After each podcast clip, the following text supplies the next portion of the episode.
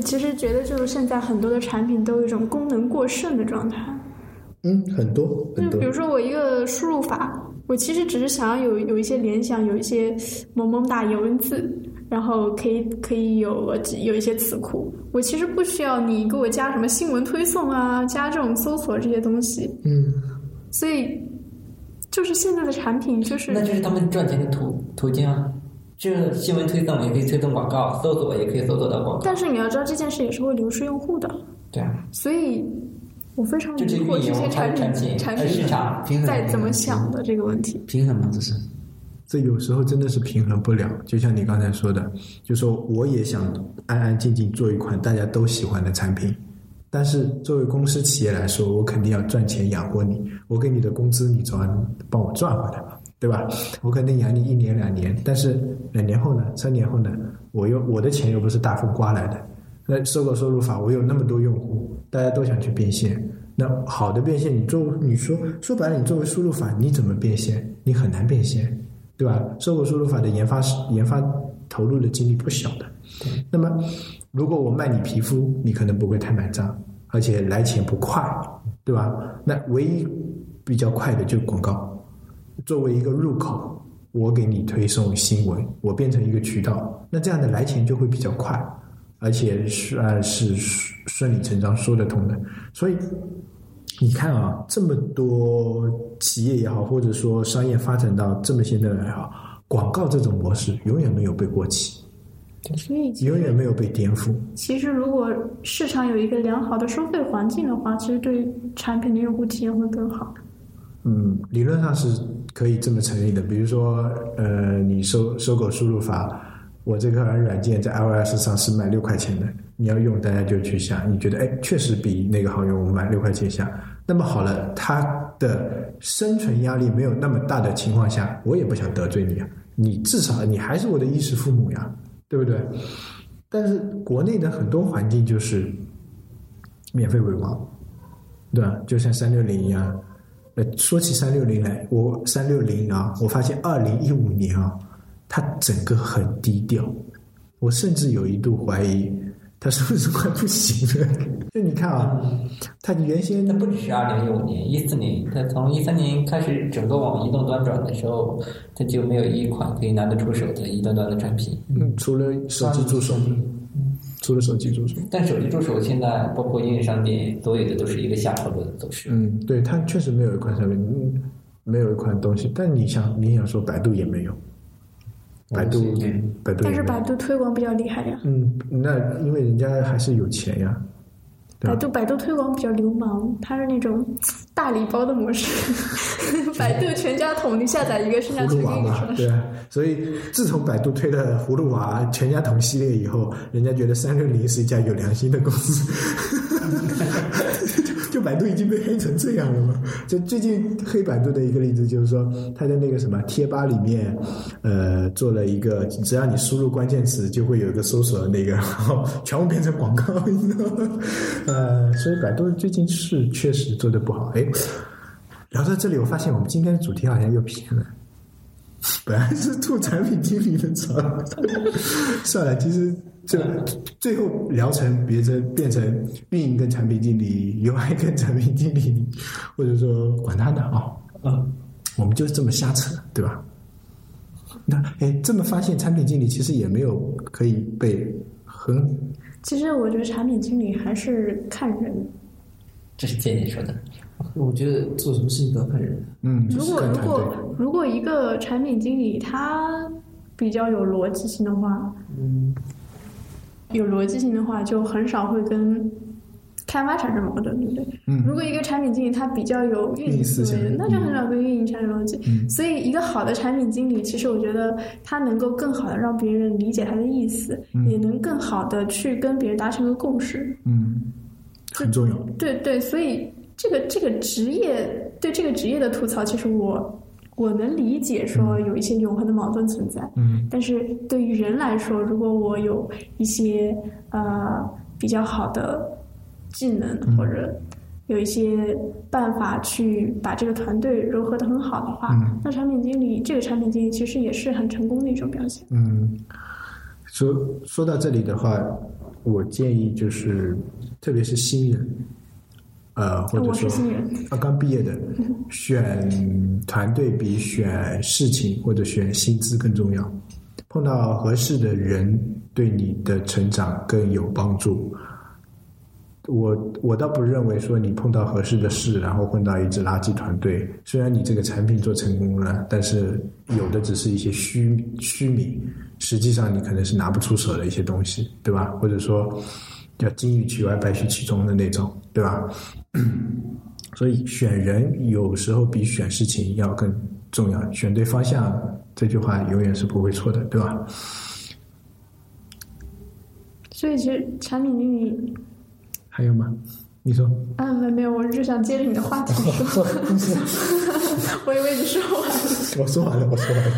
其实产品经理的技能都是很实战化的，你的你的很多技能就是从书籍，从一些就是传统的学习渠道能得到的经验其实比较少，嗯，更多的还是在整个团队中，你跟开发交流、跟运营交流、跟 UI 交流，像经验，对对对的，还是经验累积出来的。就像那天我跟波仔讨论的，对设计来说，可能他有一个经验的产品、经验的一个设计作品，或者什么样子的话，对他的未来的仕途会有点帮助吧。啊，附加值会高对。，然后对产品经理或者说对运营经理、运营运营来说的话，他运营过的项目比较多，经验丰富，对他的以后的嗯、择业择业的方向啊，或者说给的薪资水平啊，都会有一定的呃那个判断。嗯，就是对他对对下一家公司来说啊，那个人事和包括对于他面试的人来说，他的项目经验是很重要的。你运营过多少个项目，对吧？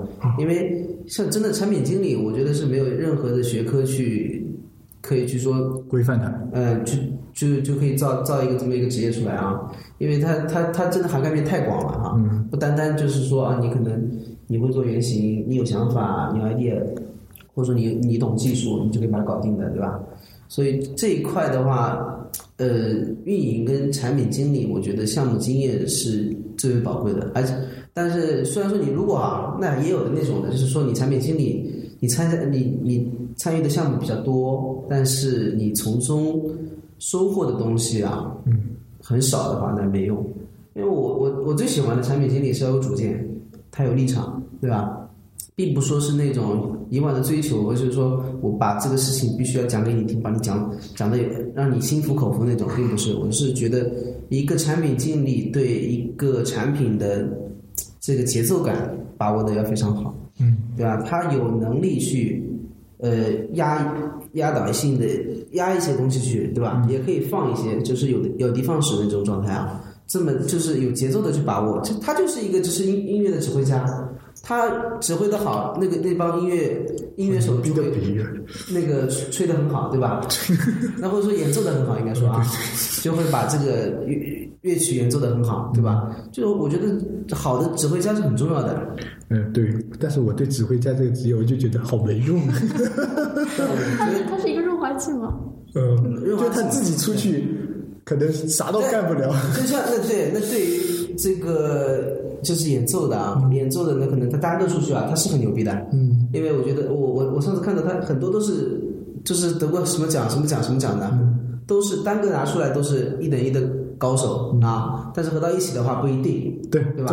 这是不一定，对吧？你可能你都牛逼，就是打篮球一样的，你可能五个人全部是很牛逼的，梦之队也全全明星团队，对吧？对，但是打出来的分数也很烂的，对吧？对这很正常，就没有配合嘛。嗯所以这个配合很重要，真的。嗯就是我对产品经理的要求就是节奏感要很要强，对这个 tempo 打握的很好。嗯，节奏感很难抓。嗯，嗯，其实也是一种很玄乎的东西，叫做感觉。对啊，都很玄乎。产品经理哪个技能不玄乎？你跟我说，什么沟通能力，对吧？这这这确实就是他的技能成长树上很多技能都是那种呃没有固定的技能说明的那种。对啊，对啊，就就比如说 UI，他说我只要会 PS，然后我会抠图，我会怎样怎样，就能能能相对来说具象。然后开发说我会什么语言，我会解决什么问题。那比如说要干嘛？我会沟通，沟你妹啊！产品经理说我会吹牛逼，对对，我会讲故事，我会写 PPT。人家讲 PPT 谁不会写？我会画原型，原型我也画画，纸张画画好了嘛，对吧？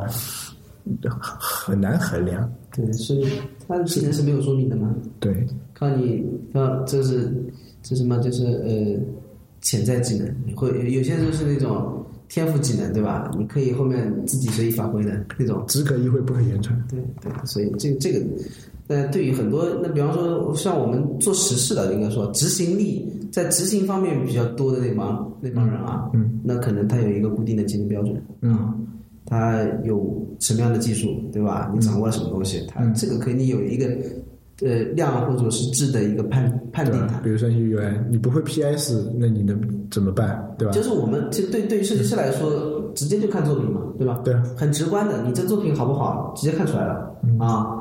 那么对于产品经理来说，你面试总不能给别人看个原型，我要讲给你讲个故事。然后对于面试人，就面试人，喂，你这故事讲的不错，对吧？那这个确实看沟通能力的，对吧？对，你给他看你做过的产品，但是很真的很难评判这个产品你在里面到底算优秀还是算差啊？比如说像我这样做过那么多产品，没有一个成功的，那就很难评判我这个人到底是好还是不好。但是你本身参与进去的程度，你多少多多大程度上能把握这个产品的方向，也是一个问题就是说。你从表面上上看，你根本看不出来的。但是理论上来说，最好的评判标准就是说，你如果做过做出过成功产品的话，那你就身价百倍，就很牛逼，嗯，对不对？嗯，世界上没有没有只有一个张小龙，嗯，但你说张小龙如果脱离了腾讯这个大环境，说不定也就没有微信啥事儿。对，如果把张小龙放在马云手下，可能就不是微信了，嗯，对吧？可能就是另外一个什么天狗之类的东西。来往，来往也不会有，我觉得来往也不会有，对对，对，对吧？